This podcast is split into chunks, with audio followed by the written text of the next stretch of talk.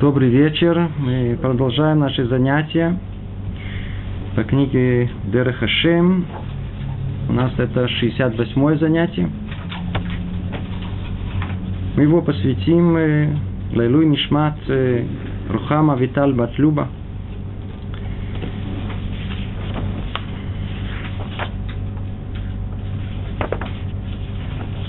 Мы говорили о пророчестве – находимся в второй части, в конце четвертой главы. Мы, в принципе, ее закончили.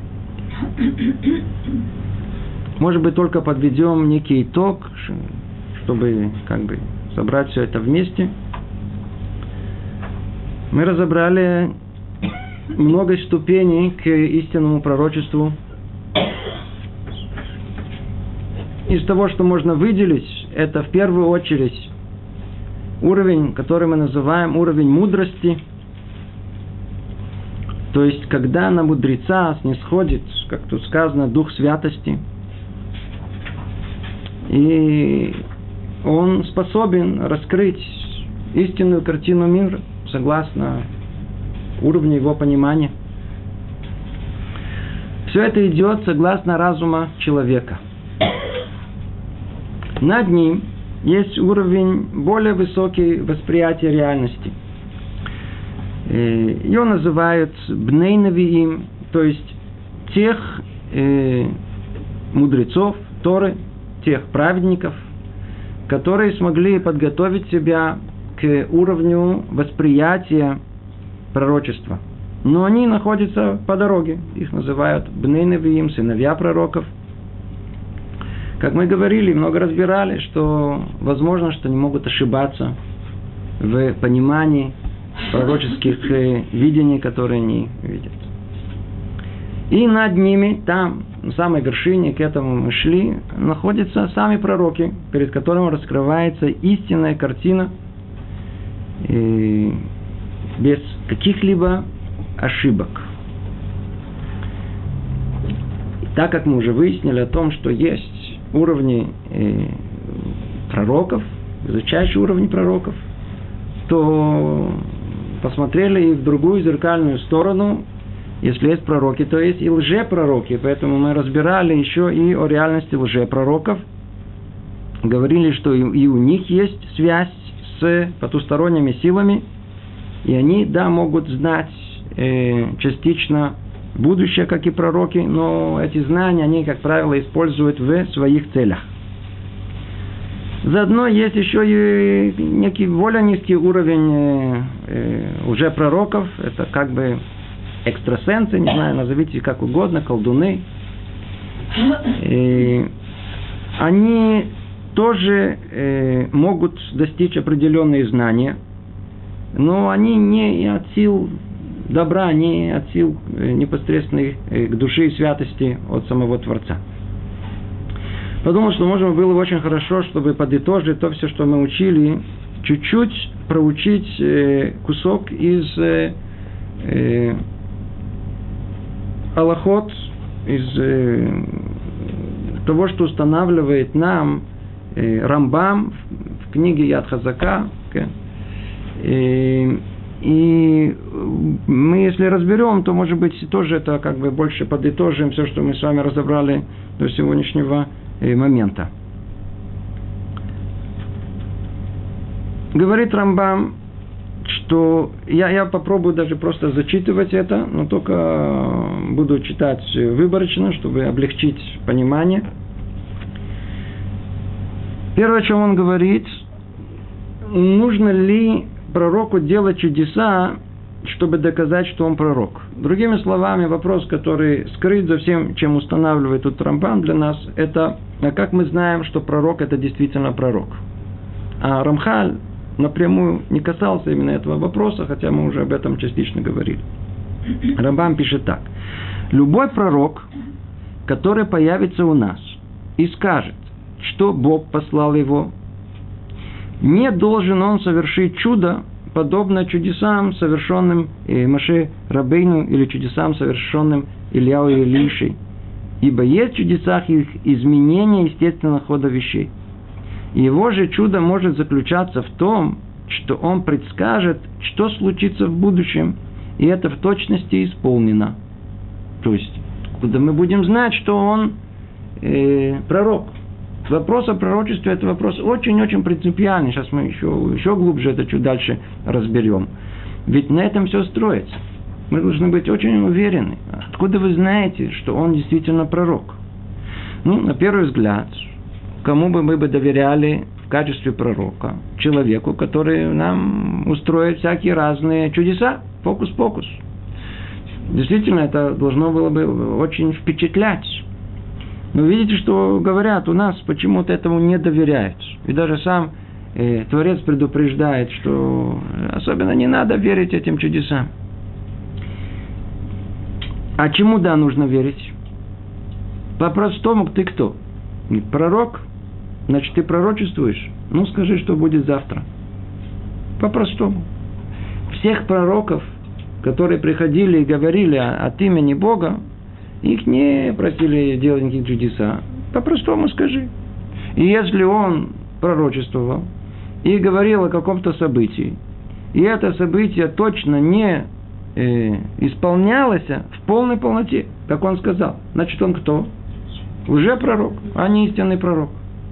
Это единственный был путь, как познать, кто пророк или нет. Смотрите, как пишет дальше э, Рамбам. Поэтому, если появится человек, достойный пророчествовать, Okay? То есть, обратите внимание, это с простым человеком, который просто пришел и сказал в тюбетейке о том, что я пророк, с ним никто даже разговаривать не будет.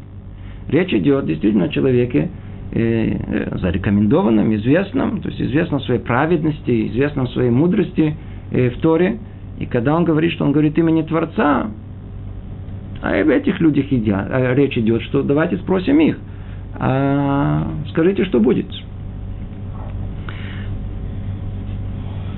Поэтому, если появится человек, достойный пророчествовать, будучи посланником Бога, и не будет пытаться добавить к Торе или убавить от Торы, но будет стараться служить Богу, исполняя заповеди Торы, такому человеку не говорят «растеки перед нами море» или «оживи мертвого» и тому подобное.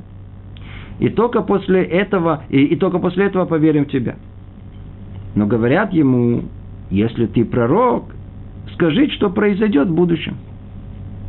Он предсказывает будущее, а мы ждем и наблюдаем, сбудутся его слова или нет.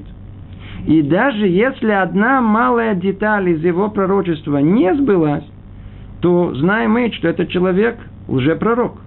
Но если сбудутся все его слова, то будет он в наших глазах пророком достоверным.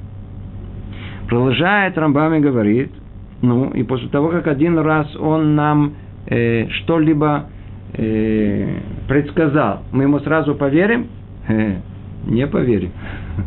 Иди знай, может быть, знаете, у нас тоже многие из нас могут оказаться так пророками.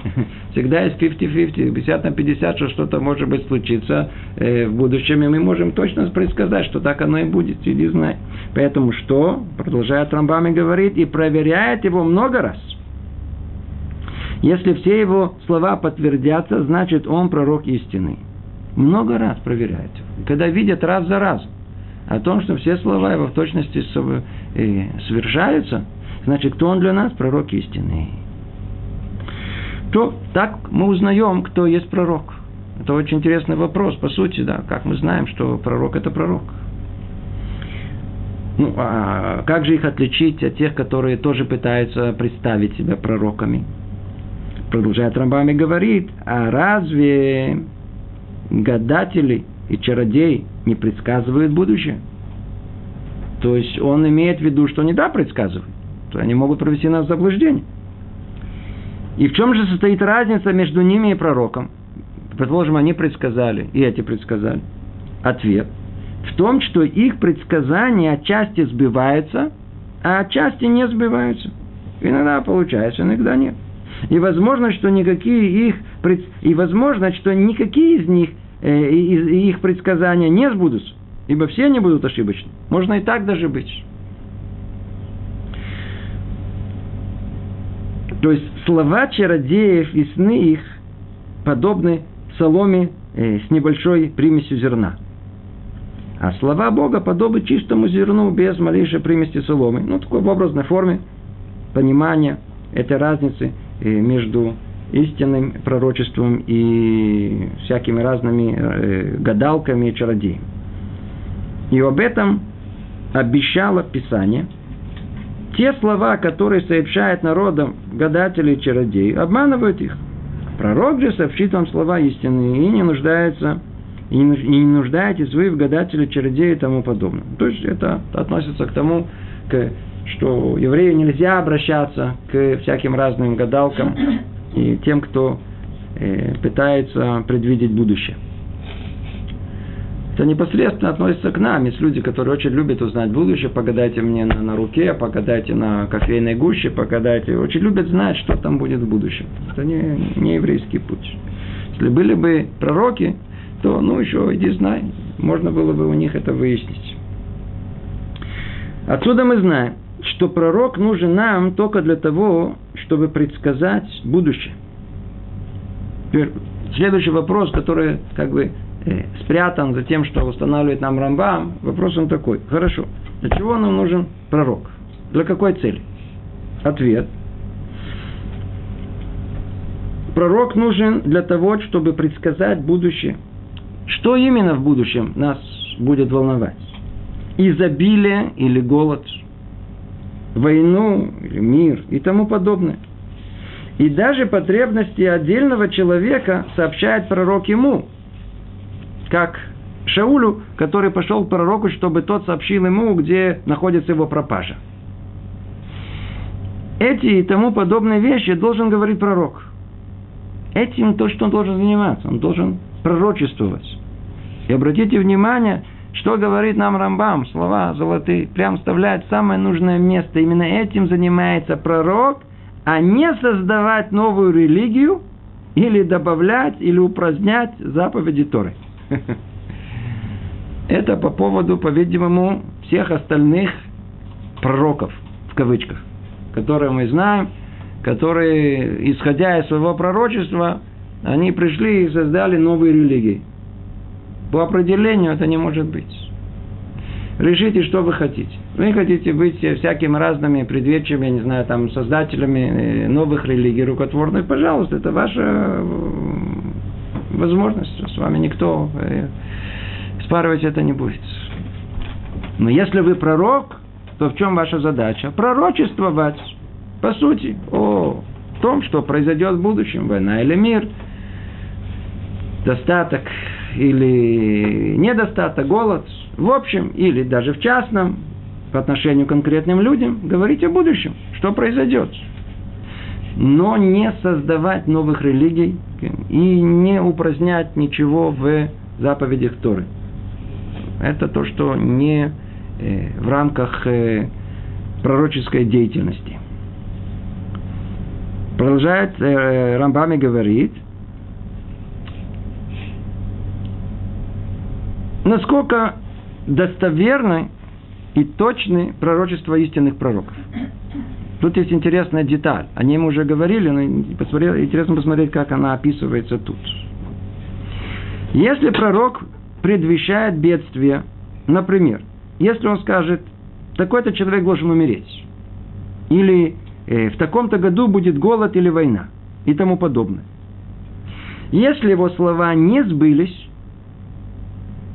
то это не значит, что пророк этот э, не настоящий. И не говорят, вот он говорил и не сбылось.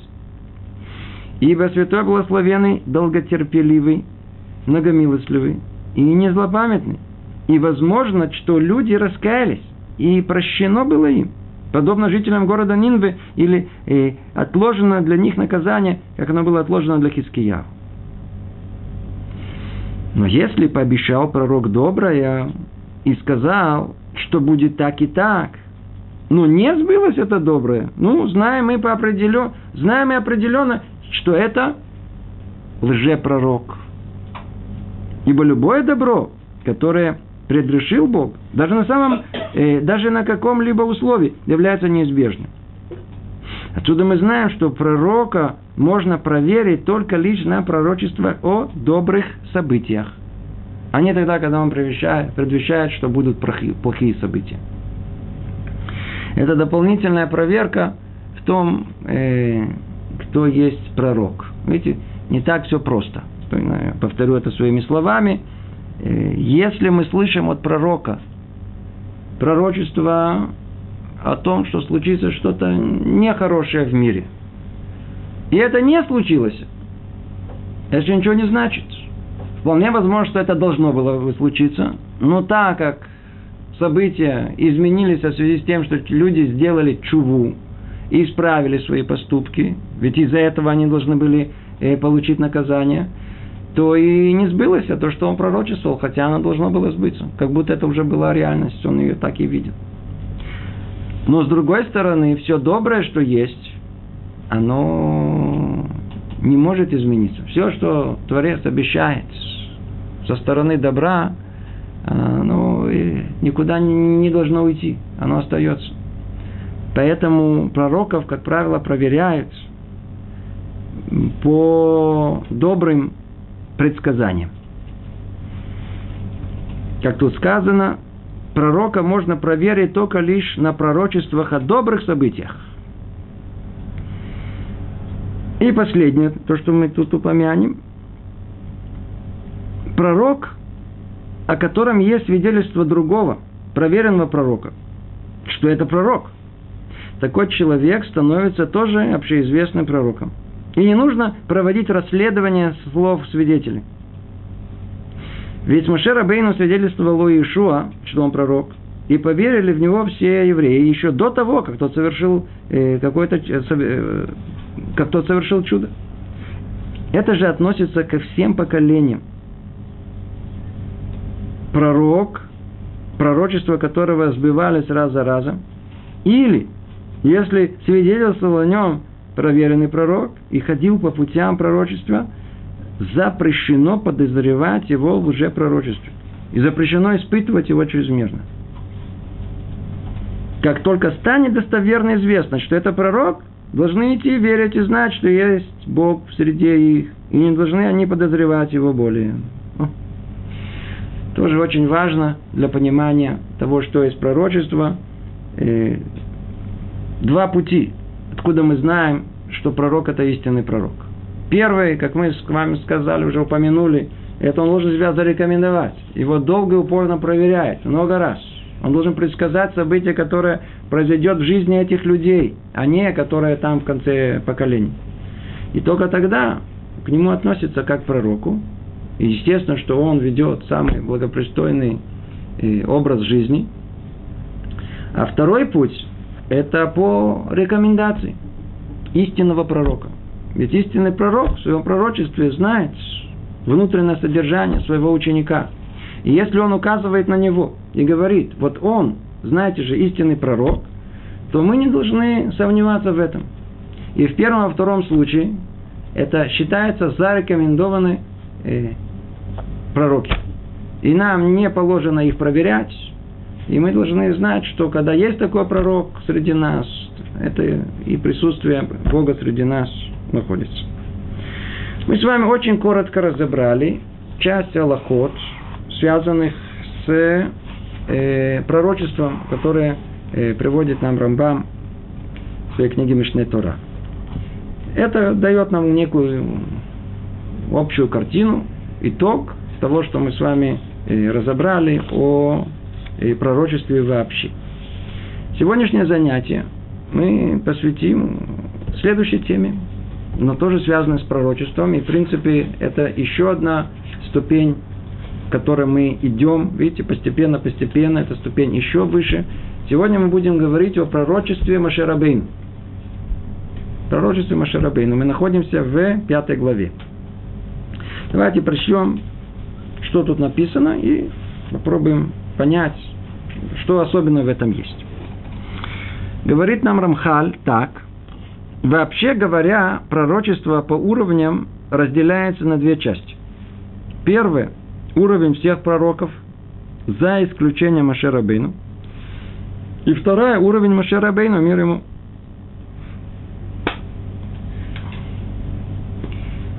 Мы неоднократно упоминали в прошлом, когда говорили о пророках, что есть много уровней, многие ступени есть. пророчество Ирмиягу, не это не пророчество Ишаяу. И каждый из них отличается один от другого, какие-то ступени. Казалось бы, уже поняли, что есть градация в уровнях пророчества. Тут же приходит нам сказать Рамхаль, а он опирается гораздо на, на, на саму Тору и на все источники, которые после этого, о том, что пророчество Машера Бейну, оно было качественно, принципиально другим. Не так, как то пророчество, которое мы с вами разбирали до этого. И до такой степени это важно, что Рамбам включил это в одну из 13 принципов еврейской веры. То есть тот, кто не принимает, опровергает, считает по-другому, сомневается в том, что пророчество Машера Бейну было принципиально другое, чем пророчество других пророков, он не относится к э, еврейскому народу до такой степени. Это резко сформулировано. Это одна из основ нашей веры, что пророчество Машерабейну, оно было принципиально другим и отличалось от пророчества других пророков. Я надеюсь, что вы понимаете, о чем речь идет, что подобное отличие, оно совершенно необходимо. Почему? Потому что источник всех наших знаний, сама Тора, она проходит через Мошерабейну. И в этой точке никаких приблизительно, никаких уровней недопустимо. Все должно быть точно. Это то, о чем тут идет речь. Поэтому Рамхаль выделяет этому отдельную главу, и мы сейчас поймем гораздо глубже, э, в чем это отличие. Только что делает Рамхаль, как всегда, он идет постепенно, он вначале снова вернет нас в понимание, каким образом э, обыкновенные пророки принимают пророчество, а впоследствии тут же он это сравнит с уровнем Моше Бейна. Итак, что-то тут написано снова. Э, вообще говоря, то есть снова, видите, это вообще говоря, в общем, в общем, в частности, есть разница между пророками, но в общем есть принципиальная разница между пророчеством Машера Бейну и всех остальных пророков. И мы видим, что сама Тора сам Творец произвел различия между ними. Прям написано так в книге Бамидбар.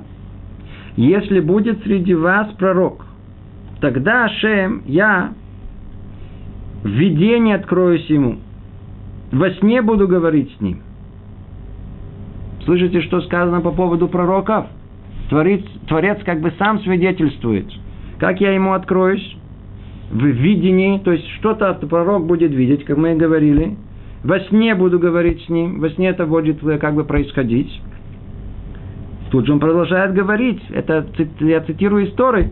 Не так мой раб Маше. Он не такой. Это свидетельство самой Торы. Знаете, что Муше, он не такой, как все остальные пророки. Доверенный он во всем моем доме. Что значит доверенный во всем моем доме? Он там хозяин. Каждый уголок открыт перед ним. Он там э, может э, убирать, разбирать. Все, все перед ним открыто. В отличие от пророков, которые как бы они смотрят, что там внутри. Подглядывают, подсматривают. Им надо понять, что там внутри. Машера Бену там ходит, он там э, прислуга. Это что-то совершенно другое. И отсюда и дальше мы сейчас поймем поглубже этот первый уровень всех пророков, уровень восприятия, и чуть дальше сравнение с этим, чем действительно это, в чем состоит это принципиальное отличие пророчества Машарабейну. Говорит Рамхаль в втором параграфе так. Пророчество всех пророков, кроме Машея, происходит в видении и сне. Как написано, в видении я откроюсь ему, во сне буду говорить с ним. То есть, Всевышний использует сон, уже заложенный в природу человека, в качестве средства передачи пророчества. Однако это не значит, что пророчество и сон являются явлениями одного порядка. Просто высшая мудрость посчитала сон достойным средством для передачи пророчества. И когда мудрецы назвали сон одной, 60, одной шестидесятой частью пророчества, они лишь имели в виду, что во сне человеку передаются э, сообщения способом отличным от обычной работы человеческого сознания, как мы упоминали выше. То есть тут есть повторение того, о чем мы говорили перед этим. Давайте его повторим. Действительно нужно, чтобы мы увидели точно это э, оттенение пророчества Шарабейну от пророков. Надо понять чуть-чуть это поглубже. Мы уже говорили. Сон. Человеческий сон. Повторим в одном слове. По какой причине нам снится? С точки зрения этого, сути этого явления. Как правило, есть три вида снов. Есть три вида снов. Как правило, сон, который есть у нас, это сон самого низкого порядка. Это тогда, когда верхняя часть души, она исходит из человека. Другими словами, разум, его сознание полностью отключается. И человек переходит как бы на автопилот, на подсознание, на ту низкую часть, которая э, держит его э, хиют, держит его как бы витальную силу. Там находится единственное что воображение человека. И сны, которые мы видим, это всего лишь необузданное воображение, которое никак не ограничено, не контролируемое разумом и сознанием. Поэтому оно скачет, оно перепрыгивает, оно не может удержаться на одном месте. Это чистое воображение, которое у нас есть. С чем оно связано? Оно связано с впечатлениями нашего дня, что произошло. Насмотрелись на какой-то фильм перед, э, перед сном, точно будет что-то из этого сниться. Это зависит от того, что мы поели перед сном. Наелись, а переелись, а не доели. Нормальная еда была. Вообще тоже от этого зависит. Очень много это зависит от страхов, с которыми мы живем. От грешности души, которую мы ощущаем. Это все вместе, одна, какой-то один балаган. Все это вместе, это наши сны. Эти сны, если их хорошо как бы разобраться, многое говорят о нашем подсознании. Но в них нет ничего э, пророческого для прояснения, э, для прояснения будущего или понимания своей жизни в будущем. Практически ничего нету. Это обыкновенный сон. Другой вид сна, просто повторяю все это, он исходит уже Э, из э, более высокого корня. Он исходит из духовного корня этого человека и спускается как-то в этот мир. И вполне возможно, что работа его, она как бы пробуждает определенные картины или определенные как бы события, которые мы видим во сне. И этому мы можем уже придать название как бы вещий сон – Основная его проверка, такой он или нет, если он повторяется раз за разом, одинаково. Тогда к нему относимся э, по-серьезному. Это уже другой вид сна, когда есть в этом какой-то уже элемент чего-то свыше. И третий вид сна – это то, о котором тут речь идет. Это пророческий сон. Пророческий сон, он принципиально отличается э, от сна, э, о котором мы говорим. Как тут написано? Тут просто происходит, как бы, с точки зрения технической, Творец, он пользуется э, тем аппаратом, теми приборами, которые, как бы, он уже вложил в человека для его естественной жизни. Э, днем он бодрствует, а ночью он спит. У него же этот механизм э, сна существует. Что делает Творец? Он как бы использует этот механизм но уже для чего? Для, э, для того, чтобы посылать человеку э, сон пророческий. Понимаешь? Он видит пророчество. Давайте снова посмотрим, что говорит, как об этом говорит Рамхаль. Пророчество всех пророков, кроме Маше, происходит в видении и сне. То есть пророк всегда видит видение. Обязательно. Это то, что он видит. Дальше сейчас мы же разберем это подробнее. Поэтому я тут не хочу останавливаться и объяснять это. И это происходит во сне. Как написано, в видении я откроюсь ему, во сне буду говорить с ним. Сейчас мы пойдем, это э, э, двоякость. Что значит видение и что значит сон. То есть Всевышний использует сон, уже заложенный в природу человека, в качестве средства передачи пророчества. То есть используется этот механизм. Однако это не означает, что пророчество и сон являются явлением одного порядка. Чтобы мы не попутали, что если мы видим сон, это ни в коем случае это не пророчество. Просто высшая мудрость посчитала сон достойным средством для передачи пророчества. И, как говорят мудрецы, назвали сон одной шестидесятой частью пророчества. То есть во сне уже есть вот эта возможность потенциальное пророчество. И они, и они лишь имели в виду, что во сне человеку передаются сообщения способом, способом отличным от обычной работы человеческого сознания, как мы упоминали выше. Человеческое сознание как все воспринимает? Есть пять приборов. Вижу, слышу, чувствую, осязаю. Тогда пять приборов мы воспринимаем этот мир. Сознание э, у нас воспринимает мир э, через них. Что хочет он сказать? Они полностью отключены. Они не участвуют во всем этом. Мы сейчас давайте посмотрим следующий параграф э, и поймем чуть поглубже, что имеется в виду. Давайте посмотрим третий параграф и вернемся к этому и поймем лучше. Продолжает Рамхали говорит, когда пророческое воздействие усиливается, пророк теряет свои ощущения и чувства и погружается в нечто подобное сну.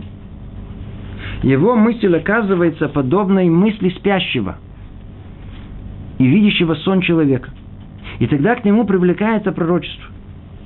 Это может случиться с пророка в момент бодрствования. Вы слышите? Байкиц, момент бодрствования. Таким образом, что мы упоминали. А может быть, он получит пророчество в ночном сне, лежа в постели. Но во всяком случае пророчество может постичь его только когда он теряет ощущение, погружен в эту дремоту. Понимаете, о чем речь идет? Когда тут мы сказали, что есть, э, и в Таре об этом говорится напрямую, есть видение, видение я откроюсь ему, во сне я говорю ему, есть две возможности, э, как пророк получает пророческое видение. Одно – это баикиц, это в бодрствующем состоянии, а другое – во сне. Во сне нам просто и ясно. Человек лежит в постели, заснул, и он получает сон пророческий. Другая же возможность, нам менее знакома, это когда пророк получает это в бодрствующем состоянии. Но только как он получает? Как только он начинает ее получать, он тоже должен заснуть. То есть к нему это приходит изначально приходит ему без, без, без, э, он борствует, он, казалось бы, наяву. Но в тот момент, когда действительно как бы усиливается само восприятие, то есть воздействие Творца на этого пророка, он обязательно теряет сознание. И об этом мы говорили, что пророк в, э, в этом состоянии, он подобен эпилептику, который падает на землю и начинает в конвульсиях как бы дергаться. Э, по-видимому, это страшное явление э, в нашем понимании, такому э, современном. Увидеть человека, который упал на землю, и все, все его тело трясется. Оно трясется от того, что оно отрекается от этого мира. То есть его душа как бы исходит из этого тела. Хотя оно остается в этом теле, как мы сейчас услышим, поймем. Два пути. Два пути. Итак, Первый путь, как мы сказали, это путь э, посредством сна. Посредством сна. Снова прочтем. Когда пророческое воздействие усиливается, пророк теряет свои ощущения и чувства. Слово ощущение и чувство – два разных слова. Ощущение – это изнутри, чувство – извне. Он прекращает связь как с миром внутренним, так и в миром внешним. Как мы с вами живем? Мы живем параллельно в двух мирах. Изнутри и снаружи. Верно? У нас есть э, мир вне нас, очень такой существенный, такой реальный, который очень сильно влияет на наше сознание. Мы его воспринимаем через пять органов чувств. Снова глаза, видение, уши, слышим и так далее. Параллельно с этим есть у нас внутренний мир, его никто не видит. Наши мысли, наши ощущения, наша прошлая жизнь, переживания. Человек может сидеть, слушать, как мы говорили, и он вроде бы привязан к внешнему миру, а, а может быть, он находится сейчас во внутреннем миру. То ли он заснул, то ли он слушает, то ли он мечтает, то ли витает в облаках. В двух мирах. Когда пророческое воздействие усиливается, пророк теряет свои ощущения изнутри, и вот там внутри уже ничего не тревожит.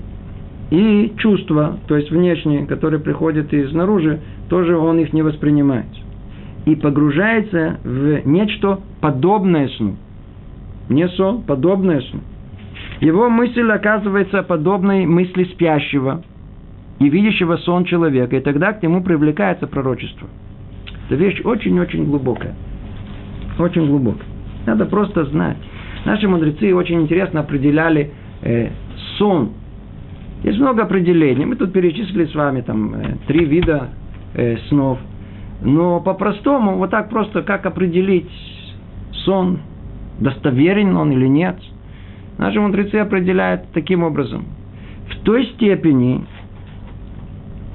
согласно меры контроля разума над воображением в бодрствующем состоянии, то есть в течение дня, согласно мерой контроля над своим воображением, в такой же мере можно доверять сну, который является это воображение э, бесконтрольное во время ночного э, пребывания человека. Другими словами, насколько мы научимся к самодисциплине разума и контролю над самим собой в течение дня, в такой степени следует доверять нашим снам. Просто очень, очень, очень точное определение. Рабхам Виталь говорит так, о том, что э, когда пророк получает пророчество, как мы тут говорили, в бодрствующем состоянии, это не как во сне, а нишама его э, уходит, высшая часть души уходит, исходит из его вообще э, э, изнутри. Это сон. Поэтому тут подчеркивается, что это не сон, а типа сна. А что? Она остается в нем. Но что она там делает? Она там получает полный контроль. Нашими словами, я не знаю, как это сказать, может быть, э, это стопроцентное умение сконцентрироваться на восприятии того, что Творец хочет ему дать. И это включает в собой, что его в этом состоянии не тревожит ничего. Никакие мысли шальные об этом мире, ни малейшее картинки этого мира. Ведь у нас как? Мы же не можем существовать без этого вообще. Обратите внимание, наше сознание не так работает. Мы только закроем глаза, у нас какие-то картинки, какие-то разговоры из этого мира, что случилось, мои обиды, мои планы, мои желания, мои страхи. Мы переполнены этим. Нам даже тяжело представить, что можно существовать без всего этого. Пророческое состояние – это когда внутри нет никаких разговоров, никаких картин, фантазии, фантазии никакой нету. И все, что из, ну, извне, тоже мы не воспринимаем. Вот это состояние, которое, как он описывает тут э, э, пророка, э, который начинает получать пророчество в бодрствующем, в бодрствующем состоянии. Это то, что он тут сказал. Снова повторим это. Когда пророческое воздействие усиливается, пророк теряет свои ощущения и чувства, то есть ощущения изнутри и чувства извне, и погружается в нечто подобное сну. Его мысль оказывается подобной мысли спящего, подобной, но не спящей, видящий сон человека, и тогда к нему привлекается пророчество. То есть используется только механизм сна. Что за механизм сна? Сон, он имеет некий аппарат, он имеет некий экран, на который как бы проецируются картинки. Что с нами происходит? Мы давайте закроем глаза, давайте начнем мечтать. Прям фильм идет внутри. Вы обратили внимание? Единственное, что он дергается все время. Он не такой сплошной, знаете, постепенный, там, э, развитие фабулы. Это, нет, а какой-то такой, знаете, как сейчас есть, даже подогнали под эти наши фантазии необузданные дергающиеся ролики. Например, сейчас всякие ролики делают, а там на, на какие, как они, они поняли, как их надо делать. Чтобы все мелькало, ничего не было понятно, и все, все вместе, все. О, вот это, о, вот это смотри. Почему? Потому что на это наше воображение сто процентов реагирует. Вау, вот так будет смотреть, не может, почему? Свои. Это свое показывает. Это, а, притягивает нас. Раскусили это, поняли, в чем, в чем, в чем, в чем сила этого воображения. И вот она на этом экране проецирует, бросает все, что, все, что, все необуздано.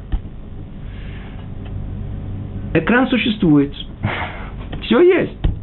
Только та сила под названием воображение, это необузданная сила. Но если, если эту силу, что сделаем? Подвинем ее. Говорит, обожди, подожди там за, за дверью. И подключим туда только силу разума. То мы используем ту же самую э, ту же самую технику, ту же самые э, приборы для того, чтобы получить совершенно другой результат. Так, разум использует э, все средства воображения для того, чтобы получить во сне пророческое э, явление, пророческое сообщение. Видение пророческое. То есть, э, точно слово видение пророческое. То есть, на этом экране проецируется какое-то видение – Откуда оно взят, этот экран, откуда оно взят? От э, воображения. Но только воображение куда? Угнали его в сторону. Угнали его в сторону. Да, то есть захватили экран, тогда совершенно ясная, четкая картина. А до этого там что-то мелькает и бегает. Смотрите, мы тут старорежимные. Наверняка вы помните, что были времена, когда не было телевизора – Вообще не было. Было только самое начало, когда только показывали. Помните, как кино показывали? Где-то там на, на, на, на, в каком-то месте было такие, помните, показывали такие, знаете, небольшой экран. Первые кино, которые были. Кино, как показывали кино.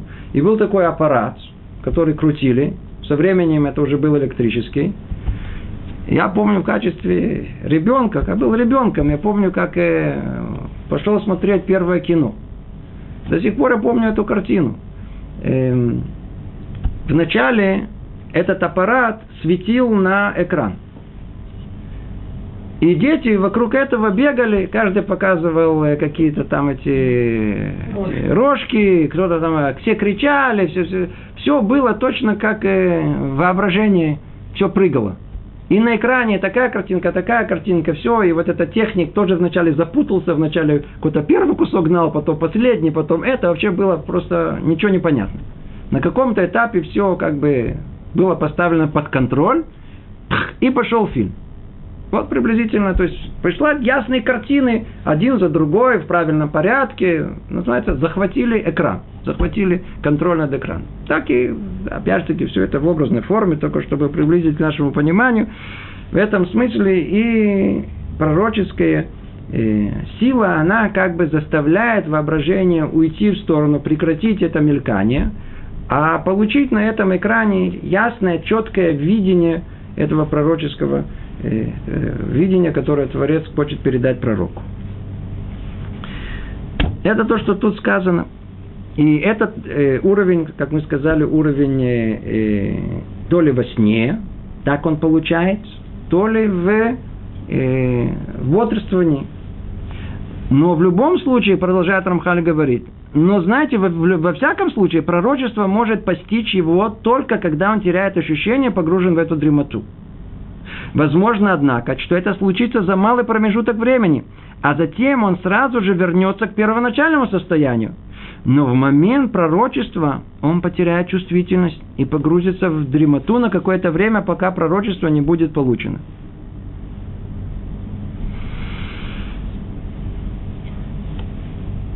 нельзя разговаривать с другими, нельзя быть связанным с этим миром и получить пророчество. Нет такого. Может быть, в начальный момент человек еще связан, он понимает, что тут происходит. Как только пророчество приходит, полностью отключается от всего. И от мира внешнего, и от своего мира внутреннего. Только тогда он способен это получить. Это может быть даже на какой-то очень короткий промежуток времени. но это единственное состояние, в котором э, пророк может получить пророчество. Ему нужно все это отключить. Почему надо отключить все это? Потому что, чтобы вот это сознание, которое способно, которое привязано к этому миру, чтобы оно не вмешалось. Ему же надо получить чистое видение. Ему нужно его почисто э, расшифровать. Поэтому надо его просто отключить. Все это, все, что мешает, все должно отключить, чтобы это восприятие, оно было, было чисто. Чтобы он не добавил ничего от себя, чтобы не, не, не э, убрал, чтобы у него не было никаких э, пристрастий к этому. Это то, что тут сказано. Теперь продолжает Рамхали говорит, пророки видят не так, как человек видит товарища перед собой. Теперь он переходит к следующему пониманию. Оно нам необыкновенно важно, чтобы понять, как пророки видят. После этого мы пойдем в сравнении, а как видит это Мошерабейн. Тут еще более такой важный этап. Мы там дальше будем учить. Для чего мы это учили? Для чего мы учили, разбирали, э, как пророк воспринимает в, э, то ли в бодрствующем состоянии, то ли во сне. Мы видим, что Машера Бейну совершенно не так воспринимает. Сейчас мы перейдем, а что он видит? Что обыкновенный пророк видит? А дальше поймем, что Машера Бейну совсем не так видит. Поэтому мы хотим сначала это прояснить. Говорит Рамхаль, четвертом параграфе, пророки видят не так, как человек видит товарища перед собой. Но как тот, кто видит его через зеркало. Да не одно, а как бы через систему многих зеркал, в которых изображение передается от одного зеркала к другому. Но видимый объект, несомненно, один, и его движения видны через зеркала. Хотя и не видят его прямо – Понимаете что-то? Можно видеть человека на, прямо, например. А можно поставить тут зеркало под углом, тут зеркало под углом, тут зеркало под углом, тут зеркало. Не видеть непосредственно человека, а видеть его через систему зеркал. Теперь я надеюсь, что каждый понимает, чем больше этих э, зеркал, тем менее четко видна картина э, этого объекта, который хотят увидеть. То, что он хочет сказать. Пророки видят не так, как видит э, простой человек, видит э, своего товарища перед собой. А как? Как тот, кто видит его через зеркало. Видит его изображение. И ни одного, а как бы через систему многих зеркал которых изображение передается от одного зеркала к другому. Но видимый объект, несомненно, один. Его движения видны через э, зеркала, хотя и не видят его прямо. Более того, их видение подобно смотрению э, в неполированное зеркало, в котором невозможно ясно разглядеть объект. То есть эти зеркала, во-первых, мы не видим непосредственный объект, это первое. Это проходит через систему этих зеркал. Во-вторых, эти зеркала, они не э, ясные, кристально чистые, а они какие? Чуть-чуть э, такие неясные. Как тут сказано, их видение подобно смотрению в неполированное зеркало, в котором невозможно ясно разглядеть объект так им невозможно ясно увидеть славу Всевышнего. Даже после многих отражений изображения, хотя они на самом деле видят славу, и нет у них в этом никаких сомнений. И в этом также пророки различаются и подразделяются на уровне, так как у одного зеркало более отполированное, чем у другого, и он постигает яснее. Мы уже это много раз говорили. Это снова очень короткое, ясное описание того, чем один пророк отличается от другого. Первое – это то, что вся система зеркал, она не, не одно, а их много. И второе – это то, что они не отполированы, то есть нет там ясного изображения. И отличается пророк от пророков это ясностью этих э, э, зеркал. Как тут сказано, они видят как славу, то есть кводаши. Что это такое? Это то, что неописуемо, непонятно нам. То есть это то самое явление, которое они хотят увидеть. Они хотят увидеть что-то очень э, высокое, духовное, которое должно быть раскрыто перед ним. Но они не видят его непосредственную. Не видят. Они видят только его как бы отображение в зеркалах. зеркалах. Что за этим кроется? Все эти образные э, описания, они в конечном итоге имеют очень ясные выражения в нашей Торе. И мы, естественно, в этом входить не будем, только сделаем намек, просто чтобы было ясно и понятно, чтобы не было столь абстрактно. Мы говорим очень-очень высоко, абстрактно, зеркала, что за зеркала. Мы видим как-то э, э, своим умом земным мы хотим понять, что происходит в мирах духовных. О чем речь идет, что за зеркала. зеркало, о котором речь идет, другими словами, или тот экран, о котором мы говорили, на котором проецируется э, видение, он проходит туда через определенные, как тут сказано, э, дополнительные экраны, дополнительные перегородки. О чем идет речь? Мы знаем, что э, душа человека она не она состоит из определенных частей. Она не, одна, не однородна. Экран, о котором речь тут идет, это не что-то, что есть там, и как у нас мы бы могли бы подумать о том, что человек смотрит, видит экран и смотрит на него и что-то понимает. Экран, который видят мы во сне, и пророки в пророческом своем видении, он находится где? внутри нас. Что это есть? Это есть наша душа. Но только эта душа, как мы сказали, она неоднородна. Она состоит из многих частей. Мы знаем то, что в человеке есть минимум, так баклалут называется, в общем пять частей. Есть нефеш, руах, нешама, хая и хида. О, теперь мы начинаем получать чуть-чуть э, э, ощущение, о чем речь идет – каждая из них – это определенный фильтр. Каждый из них – это определенное отстранение от источника.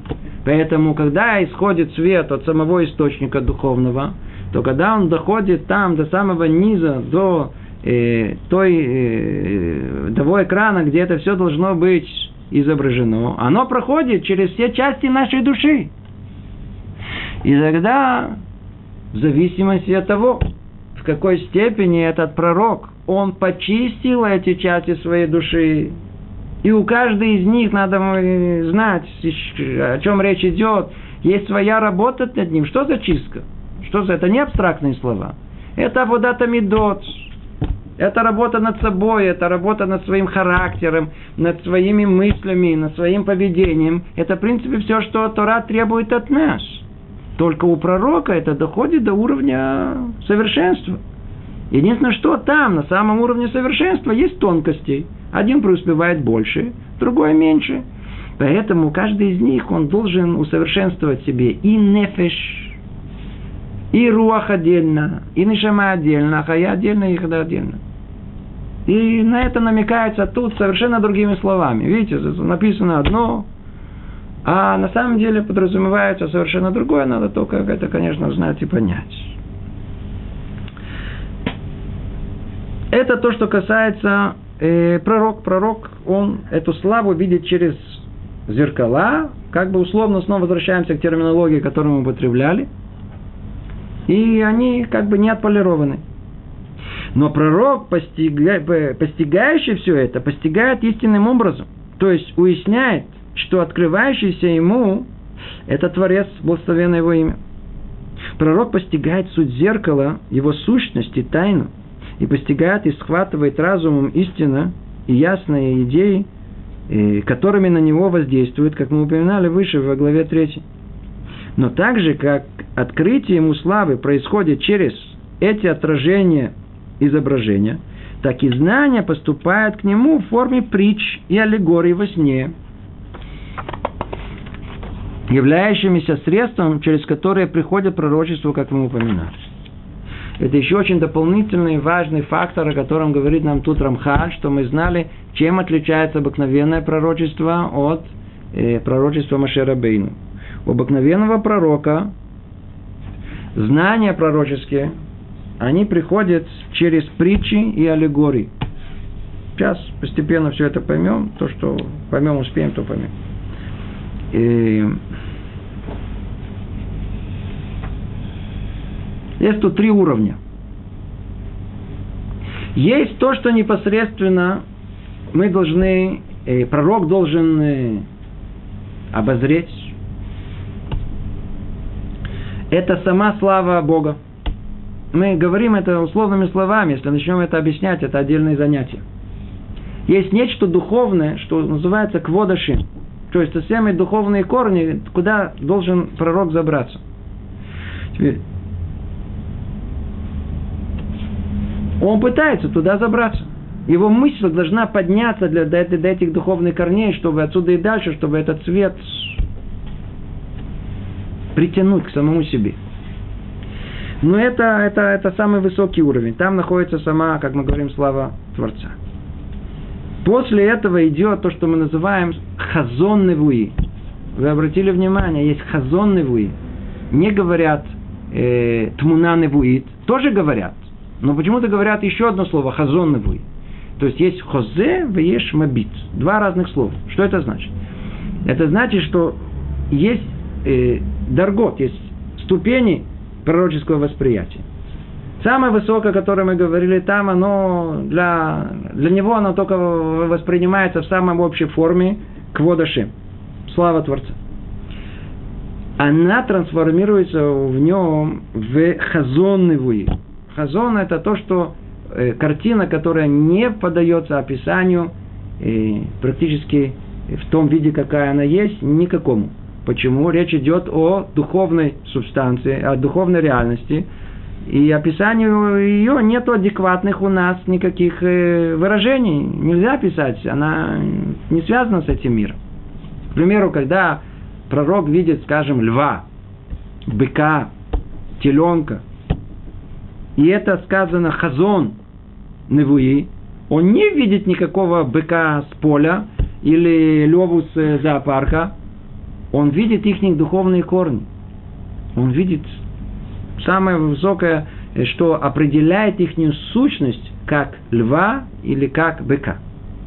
И тогда что он делает? У него это спускается на этот экран уже уже в виде близком к этому образу, который он должен теперь своими словами сказать. И когда он хочет передать нам это пророческое видение, которое он видит, то он уже это обличает непосредственный материальный образ. Он видит источник э, духовного э, льва, его суть духовную. А но тут он нам, когда передает, он говорит, видел льва. А лев тот сделал, или, или бык так, или, или теленок, и так, и так далее. Например, э, самый яркий пример, э, когда еврейский народ согрешил золотым тельцом, то никакого тельца там не было. Это не речь идет о таком низком уровне, то что давайте сейчас, давайте золотой. И вообще почему телец? Откуда взялся телец? То я не буду входить в эту тему, мы просто уже к концу занятия, мы только если, начали, если бы сейчас бы придется нам ее начать с самого начала. Но факт тому, что надо знать, что это пример хороший тому, что э, э, э, есть эти три этих уровня, то есть есть само Квадашем, то, что там объект духовный, который изначально должен э, быть воспринят, есть его, то, что называется Хозеневуи, его духовные корни, точно из чего он состоит, как бы первая расшифровка, и есть уже непосредственно его описание в наших материальных понятиях. Это уже непосредственная картина пророческая, которая нам это передает и рассказывает. Только завершим это, но пророк, постигающий все это, постигает истинным образом, то есть уясняет, что открывающийся ему это Творец, благословен его имя. Как мы сказали, это самый первый уровень, самый высокий. Это слава Богу. И пророк постигает суть зеркала, его сущность и тайну. Что такое сущность? Это э, сущность это та самая картина на экране, которую он видит. И тайна это содержание, умение его расшифровать. И постигает и схватывает разумом истинные ясные идеи, которыми на него воздействуют. То, что Творец хочет воздействовать, как мы упоминали выше. Но также, как открытие ему славы происходит через отражение изображения, Видите, как он говорит? Точно так же, как то, что там в самом, в самом самых корнях не доходит на него на, напрямую, а только через все эти экраны, через эти части души человека, через эти систему зеркал, точно так же э, знание поступает к нему в форме притчи аллегории во сне. Точно так же есть как бы ступени восприятия непосредственной картины. Содержание этого не только картина. Мы до этого говорили о картине. А теперь что это значит? С точки зрения понимания сути этого, это значит то, что э, э, а картина этого, она приходит к нам в форме притчи, аллегории. И теперь какая задача у пророка? Это дело расшифровать. И это, для этого надо учиться быть пророком. Для этого надо учиться быть пророком. И вот это уровень обыкновенного пророчества. И как мы уже увидим это на следующем занятии, уровень пророчества Машера Бейну принципиально другой. Ему не требовалось, э, он не видел это через систему зеркал, а видел напрямую. Он не получал это во сне, а получал это наяву. И не как пророк, который э, должен дождаться, когда будет на то воля Творца спустить ему пророчество. А Машарабейну получал пророчество тогда, когда ему было необходимо. И на эту тему мы поговорим в следующий раз. Всего доброго, привет из Иерусалима.